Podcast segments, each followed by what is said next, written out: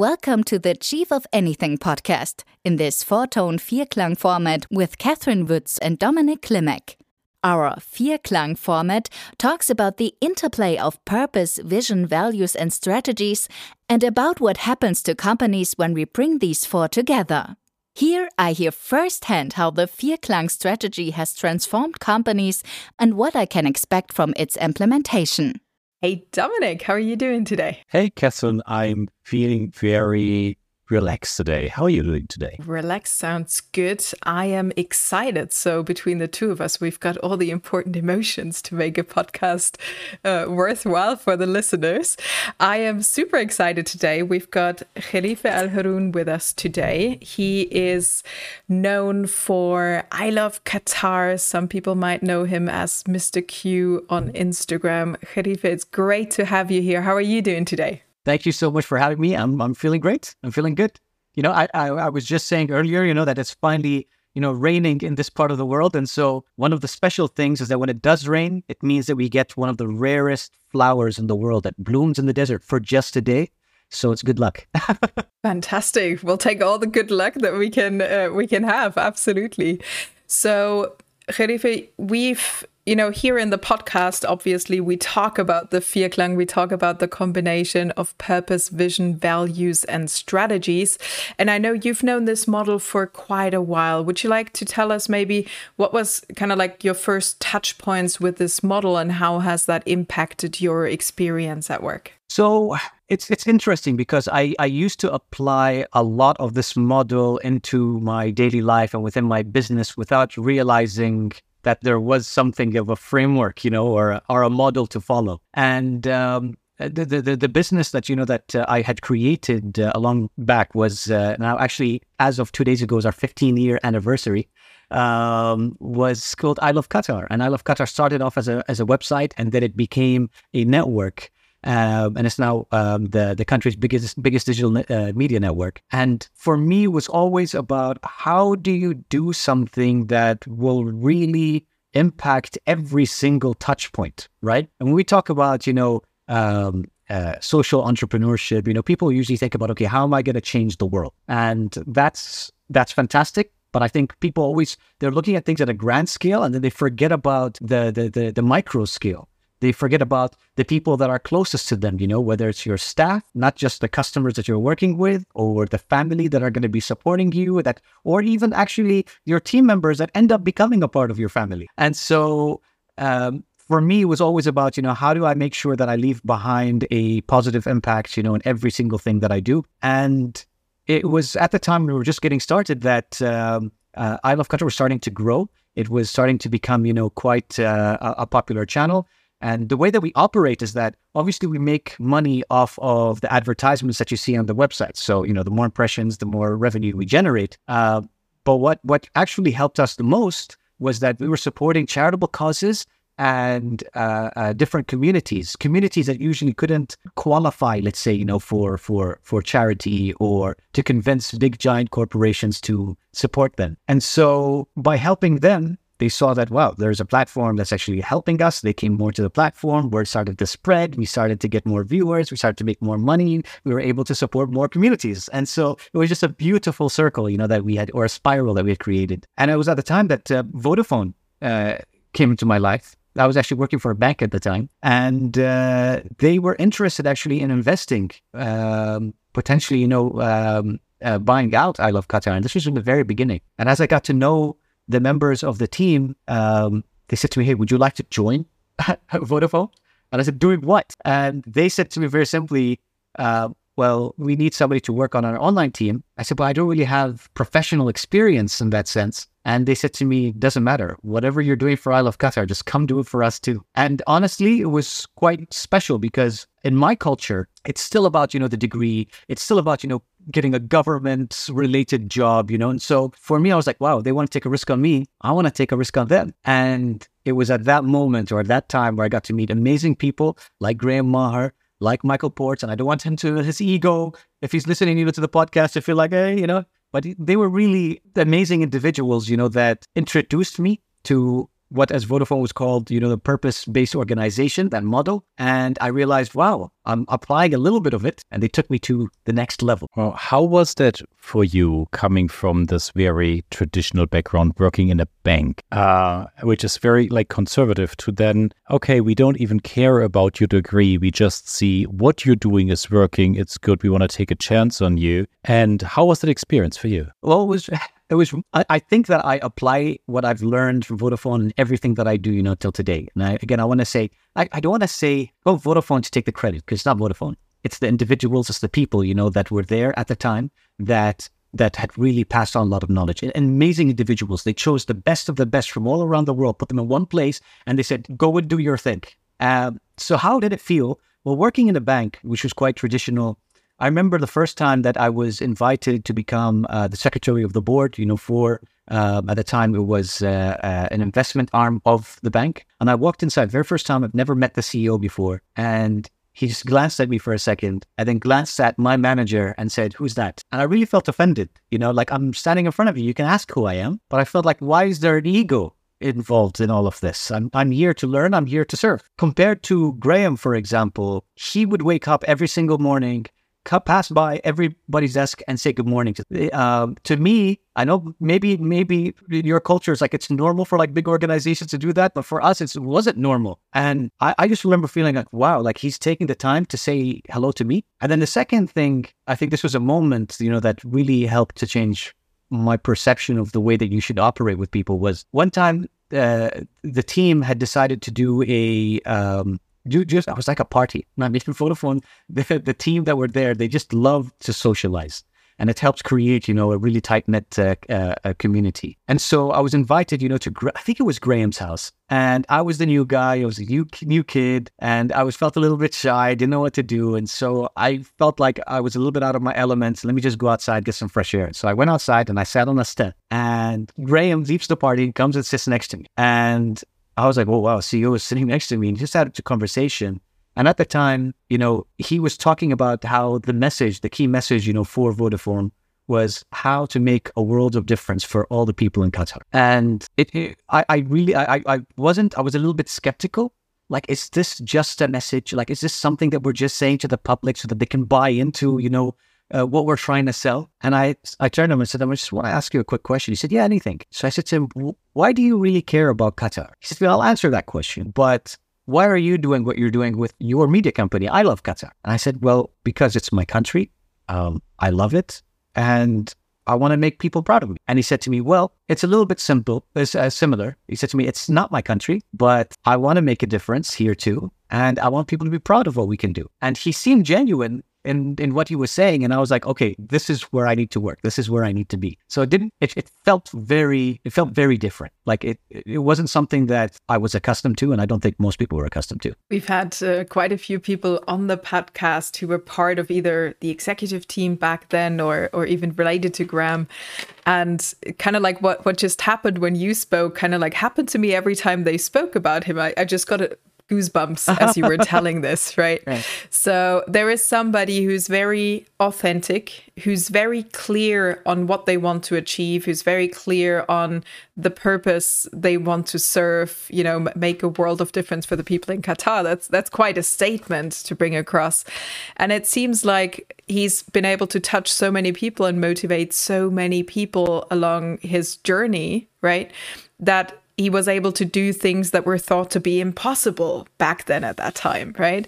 So my question would be how do you do that with you know the many ventures you've created since how have you been able to apply this um, you know going forward or kind of like applying these tools what have you made out of it so I think, first of all, I'm always very clear with the people that work with me as to what it is that I am trying to achieve. This is what I want to do. This is the end goal. But I don't tell them what to do. I tell them, this is where we're trying to go. I want you to figure out how we're going to get there your way. And sometimes it does create a little bit of chaos. I say like organized chaos. But the way that I like to think of it is like it's it's it's it's it's a winding road. It's not a straight path. And while we're there, we're marching along and everybody's humming to their own song. And it's okay because we're all going in the same direction. Uh, so someone that's far away, they might feel like, hey, what's going on here? I can't understand what's happening. And that's okay. And actually, I think that's what gives you um, an advantage compared to other businesses when then your competitors and people are trying to do something similar don't know or don't understand how it is you're doing what you're doing, but it's working. That's an advantage. Um, the second thing is one of the things that I ended up applying is uh, I one time went and bought everyone some uh, digital picture frames, and I gave my team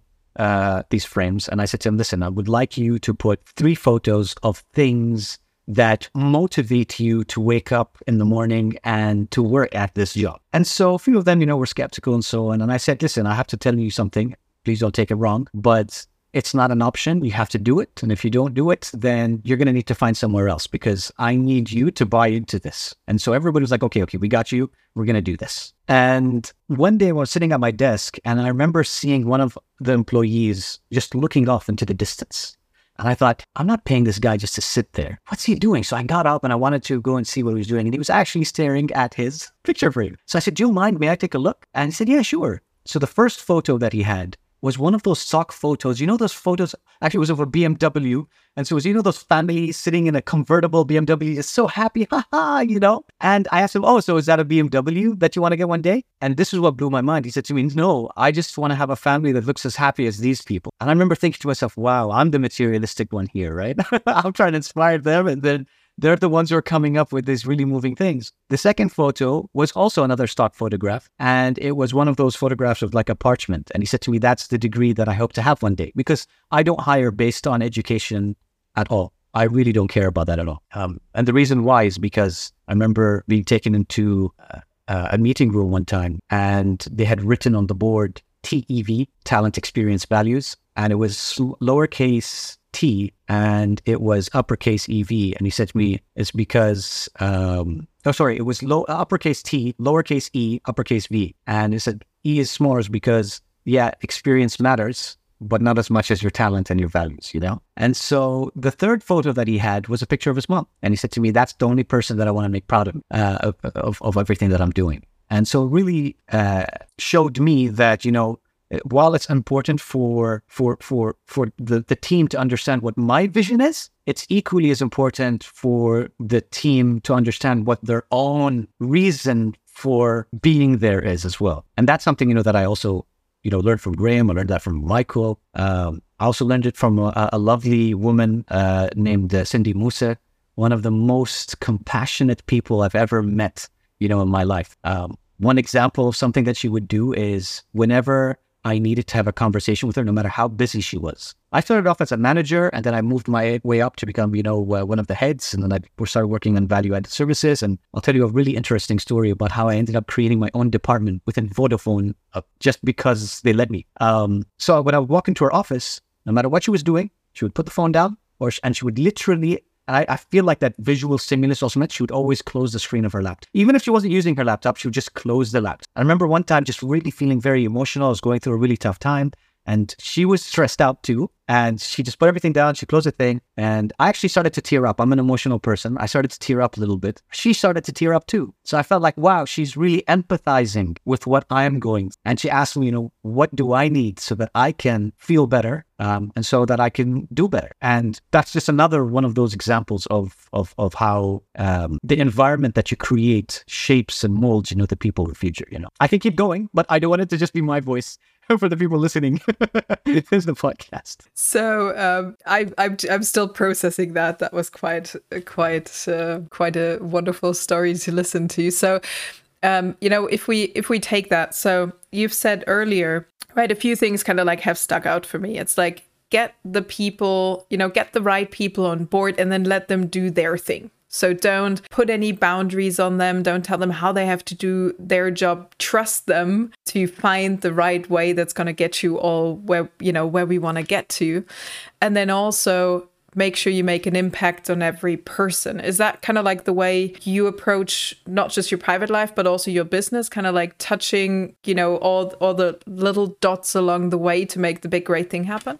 Yeah, so I, I don't separate my private life and my work life. I know some people will tell you, no, you got to keep, you know, a, a pure line. But for me, my life is my life. It's just one big giant blob that intermingles. The way that I act, you know, with my friends, I hope the same way that I act with my my my staff is the same way I act with my family. And so, like, I really hope that you know what what people see, the Mr. Q that they see in the public space, is also the same Mr. Q that's in the private space too. Um, so I do think you know that we managed to to to apply everything, you know, um, to to all of those touch points, you know, in the right way. Of course, I do make mistakes. I still make mistakes, and you know, one of the things that we learned is that it's totally okay. Um, but I, I'm I'm constantly, you know, on that on that path, you know, for for uh, of learning. Um, an example, like I learned from my baby sister. You know, remember one time when I was just 14 years old, I was laying down watching you know, Teenage Mutant Ninja Turtles. And my little baby sister walks up to me. She gives me a glass of water and she says to me, know, here you go. I said, I didn't ask for it. She said, yeah, but you look thirsty. I said, how do I look thirsty? I'm just watching TV. And she said to me, I don't know,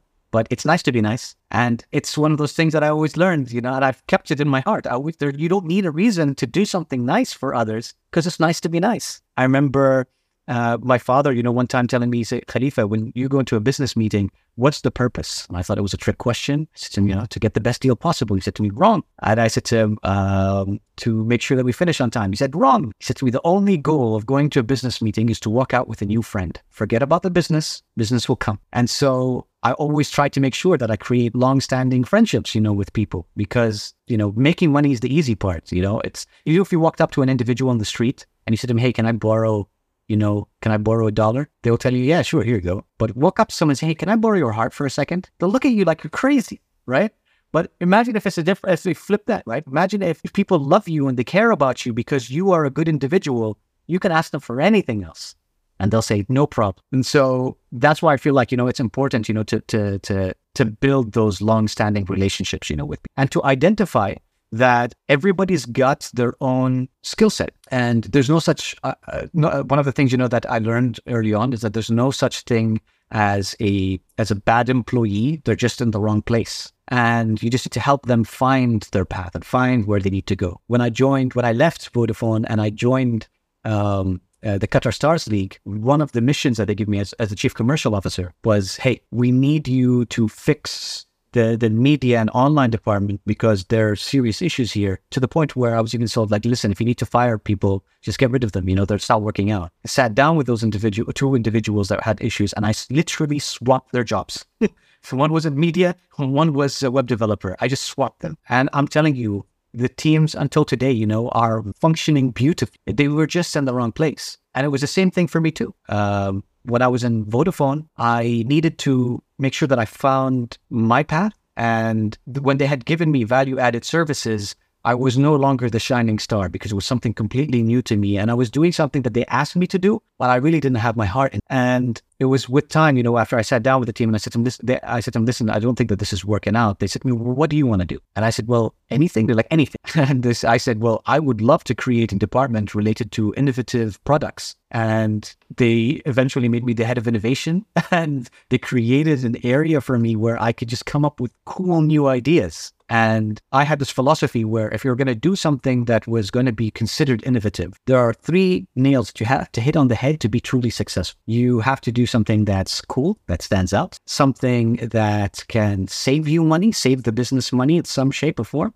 and something that can make you money. So sometimes people they confuse the two, right? But it seems obvious saying it out loud. And so we created these really cool ideas such as you know digital storefronts where the the question that i had was how could i open up a store anywhere in the world on the surface of the moon or underwater anywhere in the world if i had one square meter how could i open up a shop and so we came up with these really cool virtual walls that had stickers and they had QR codes and they had like the products. They almost looked like shelves. So we could turn a bus stop into a shop if we wanted to. And people could simply scan the item and you could select either something would be delivered to your home or it would uh, come to you wherever you are, uh, or you can go and pick it up. And it did amazingly well because we ended up saving money because you didn't need to invest in the infrastructure. We ended up making money because we got new clients and it was just really cool, you know, just being able to. This is obviously before the days of augmented reality and VR and that sort of stuff. Um, but yeah, those those were just some of the things that I managed to to to to to learn and apply with my team to make sure that people can just do the best that they can in the environment that satisfies them. Fabulous. yeah, absolutely. It sounds sounds really cool. You know what what the outcome was, and and you know, like you've said, if you know somebody doesn't work out in a position it's usually it's not the right position it's not the right place they are in in that moment. It's not that the person doesn't want to or you know isn't smart enough or whatever. Our environment determines so much with how much we can shine. Absolutely so, so, so what's kind of like the big vision for yourself for your life going forward? Well, so the the, the I Love Qatar Media Network, thankfully, is at the point uh, where I don't need to be as hands on as I used to. So I love, just like the rest of the team, I love the startup phase. I like to build things. I really hate the monotony of the day to day activities. I like to think of new ideas. And so I build my platform, get into a point where it's it's healthy, and then I just allow the team to to run it with my input or my support when they ask for it. So I it's really hard. it's really hard to, to to allow the team to just do their things and make their own mistakes. But it's the only way to get them to get to a point where they have the leadership skills to to to make the right decisions, or at least decisions that I would make. You know, um, sometimes not even then. But I think now I'm focused on actually um, Store 974. So Store 974 has actually only been existing for three years. Um, when it first, it's now the biggest uh, electronics uh, and gaming uh, retailer in the nation. Uh, when I first got started, I was so excited. I was like, listen, I just want to make 100,000 the first year, and that's going to be my benchmark for success. I have a target. I know what it, I, I want to achieve. And, and that's also one of the things that Michael, you know, used to always say, you know, Michael always used to say, listen, it's important for us to figure out a target, even if it's easily achievable, just so that you can have that, you can feel that you've accomplished something, right? And so I said, okay, I want to hit 100,000. And in the first couple of months, we hit 100,000. I was like, wow, okay, I'm, I'm feeling pumped, I'm feeling excited. And then I would say when actual calendar year, we ended up making a million. And I was like, okay, this is great. And then the second year, we ended up making 28 million. And in the third year, we've hit uh, 35 million. And now we're on the fourth year and uh, we're on the path, hopefully, to hit 50 million. So my plan is not only to just grow the business locally, but to become like the gaming Amazon of the Middle East. So that's where I want to be. I want to be able to create that. Oh, wonderful. Yeah. One, well, it, I mean, it's it's so inspiring. And from all the stories that I've heard, you were in some reason like lucky or had an education that you applied a lot of like the tools without knowing that these were tools like from from early on. And then you were successful using them and then suddenly there was the vodafone time where this was given like a framework like a purpose-based organization or vierklang where like you could say okay this is how it's called the tv model. Yes. All these things um, and now you use that knowledge to build even more companies and become more successful. So if you would have imagined like somebody who wasn't or who doesn't know these models, but they are listening to this podcast and they are inspired and say, okay, um, I feel that I'm doing something wrong and they want to get on the right path. What would your advice be to those people to start creating success for entrepreneurs that are struggling with their business? What's the one thing you would recommend to them that they could implement right away? Oh, wow. Just one thing. just one thing. I would say the one thing that I would say that you start with is to understand why it is that you're doing what you're doing. Like, what is the the problem that you feel that you're trying to solve. And it could be an emotional solution. It could be like I often tell people, you know, um, you need to be able to understand what the problem you're solving and where you want to be um, to, to where you would consider yourself, you know, successful. Some places, you know, sometimes somebody will tell you, oh, he's opened up a shop, but he's only got one branch. You know, it's uh, that's okay. Maybe that's what makes that individual happy in life. Maybe that was the goal all along. Sometimes you'll see some restaurants or some cafes that'll tell you that they've been existing since 1915. You know, and it's been 100 years. Like, how come they're so great and they only have one shop? Because that was the goal. That was the objective. You know, that's what they wanted to achieve.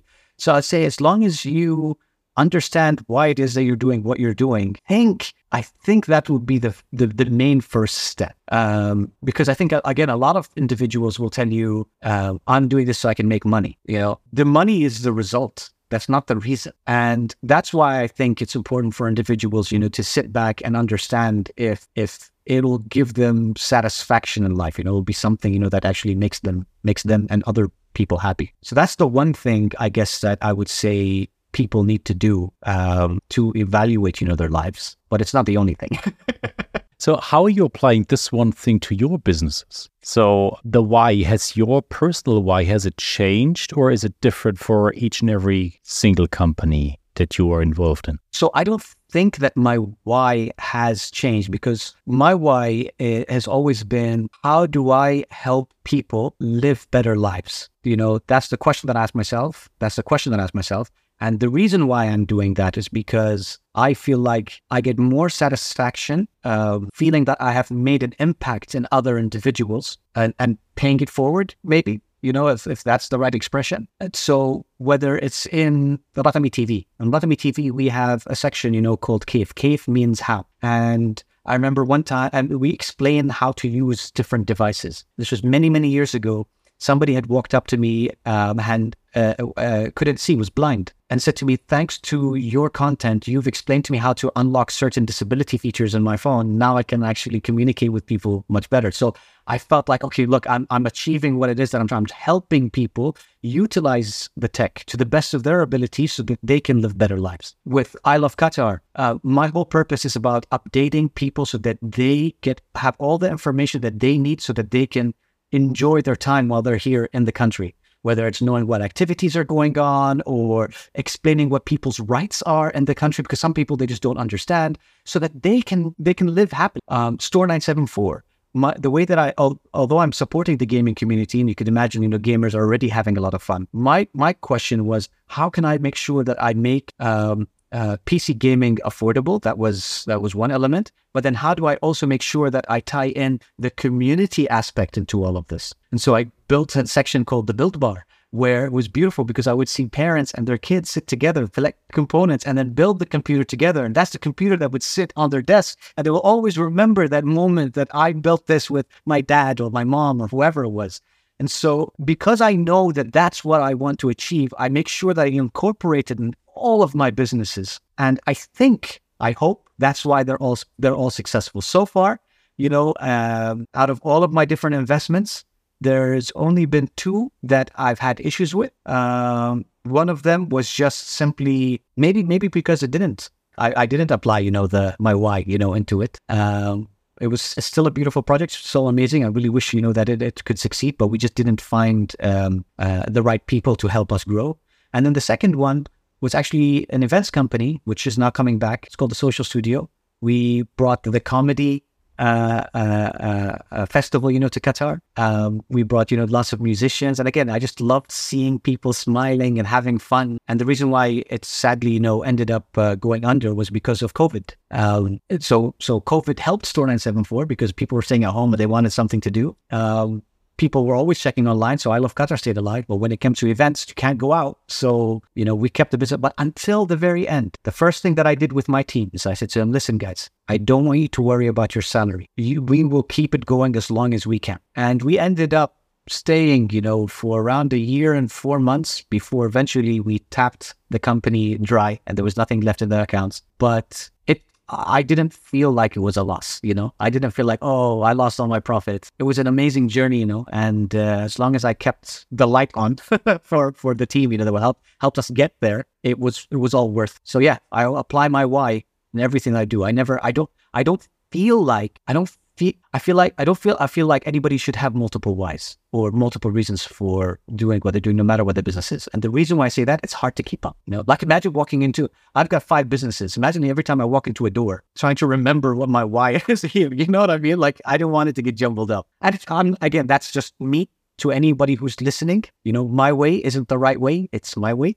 and your your way might be even better. Sounds brilliant and and kind of makes sense, right? So if I found a purpose, a why that's big enough to kind of like transcend through my entire life, then that could be my true north star. And I will never get into conflict having one that guides me in one way that I follow, kind of like one inspiration that I try, you know, to put out there, then to me that makes absolute sense to have one and then follow that with everything that I do. Absolutely. What what what's uh, what's uh, the podcast's uh, why? What's the podcast purpose? Well, the podcast purpose is, you know, to, to spread the word. And uh, you've known Michael for a long time, and, and we've worked with so many companies on purpose, vision, values, and And, you know, we've heard so many times from the people we've touched with directly how impactful it's been. We've heard from so many people how much they've taken away, how they've transformed their businesses or their people or the way they engage with one another. And all of that, of course, you know,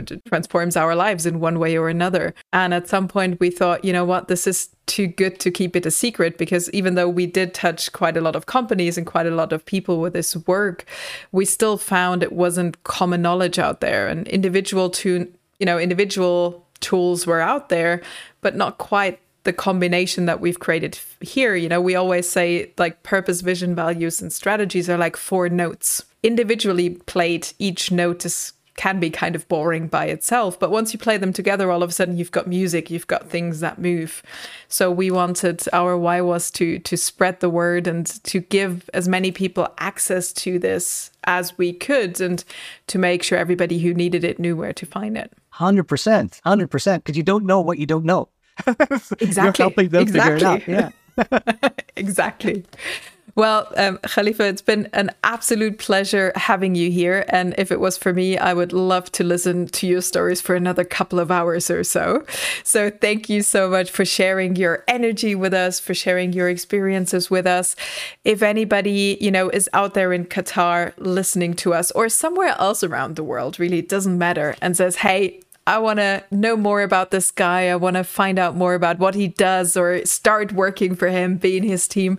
What's the best way for them to find you? Oh, uh, yeah. So I'm on almost every single social platform. So you can uh, find me as uh, I Love Qatar on uh, Instagram or Twitter, where I'm most active. And I respond to everybody, you know, that uh, sends me a message as long as uh, I'm awake.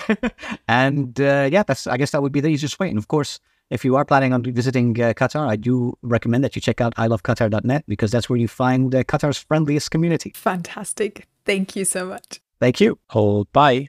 That's it for today with Vierklang Strategy Coaching in our Chief of Anything podcast. If you would like to discover the impact of Vierklang Strategy Coaching for your company, then simply click on the link in the description and get in touch with us.